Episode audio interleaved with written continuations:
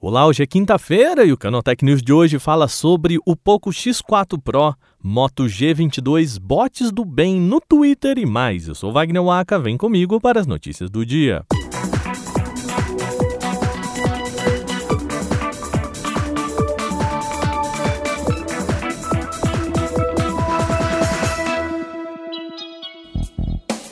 E o Poco X4 Pro 5G teve um review publicado antes da hora com especificações e até mesmo algumas imagens mostrando o visual. A lista de características técnicas do modelo foi compartilhada no Twitter antes da hora, mostrando que o dispositivo terá uma tela de 6,67 polegadas, com tecnologia Super AMOLED, resolução Full HD Plus e suporte para 120 Hz.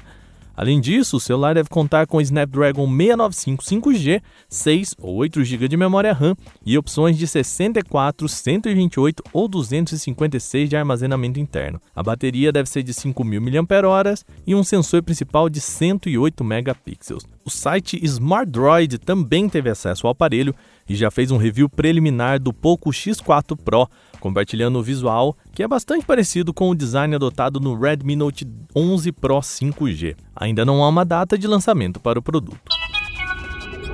E depois de aparecer em homologações e testagens que confirmaram vários dos seus detalhes técnicos, agora o Moto G22 ganhou uma provável lista completa de especificações. Um perfil no Twitter divulgou a ficha contendo processador que deve ser um Helio G37 da MediaTek, acompanhado de 4 GB de memória RAM e 64 GB de espaço para armazenamento interno. A má notícia é que ele não chega com suporte para a rede 5G.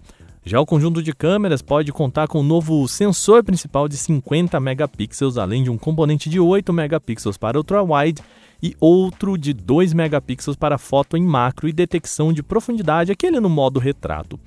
A bateria é outro aspecto que não deve receber tanta alteração assim.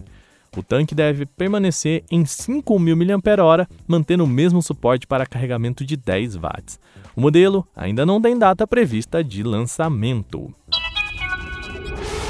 O Twitter lançou uma atualização que permite que contas que funcionam como robôs, os chamados bots, mostrem que são robôs e não controlados por uma pessoa. Agora será possível inserir um rótulo abaixo do nome do perfil para deixar claro que os tweets são automatizados sim.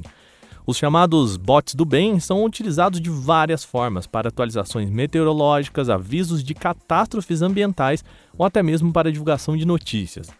A ideia é deixar claro que não existe uma pessoa do outro lado, porque assim o usuário evita interagir desnecessariamente e consegue obter mais detalhes sobre a finalidade daquele serviço. Esses robôs não têm nenhuma ligação com perfis falsos controlados remotamente e criados unicamente para inflar perfis e gerar interações falsas. Inclusive, gente, isso é considerado violação de política do Twitter e pode render até punição para os envolvidos com um banimento permanente da rede.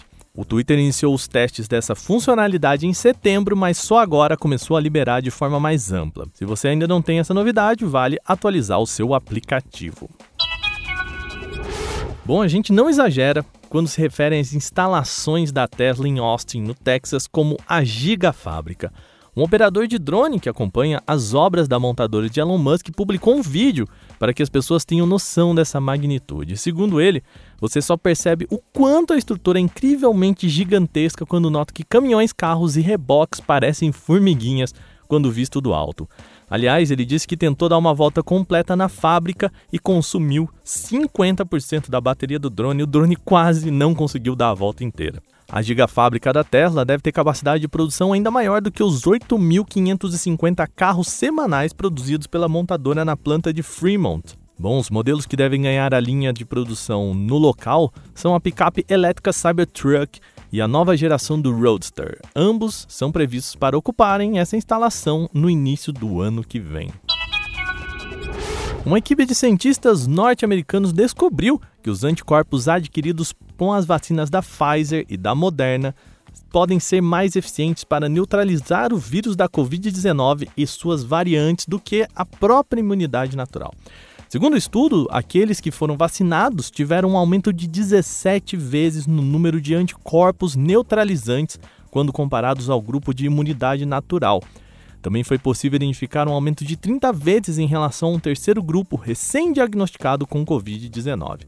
Para os cientistas, esse número de anticorpos se traduziu em uma melhora semelhante na neutralização do vírus. Por isso, os anticorpos induzidos pela vacinação parecem ser mais eficazes no combate à doença. O estudo, no entanto, não investigou na prática como essa imunidade se traduz na vida real, claro. Além disso, outros tipos de defesas produzidas pelo organismo, como células T de memória, não foram consideradas nesse levantamento. Mas aqui fica a dica então, ó. Lembrando, os estudos mostram que as vacinas são sim eficazes, então vai lá, vacine-se e também leve seu filho ou filha para ser vacinado.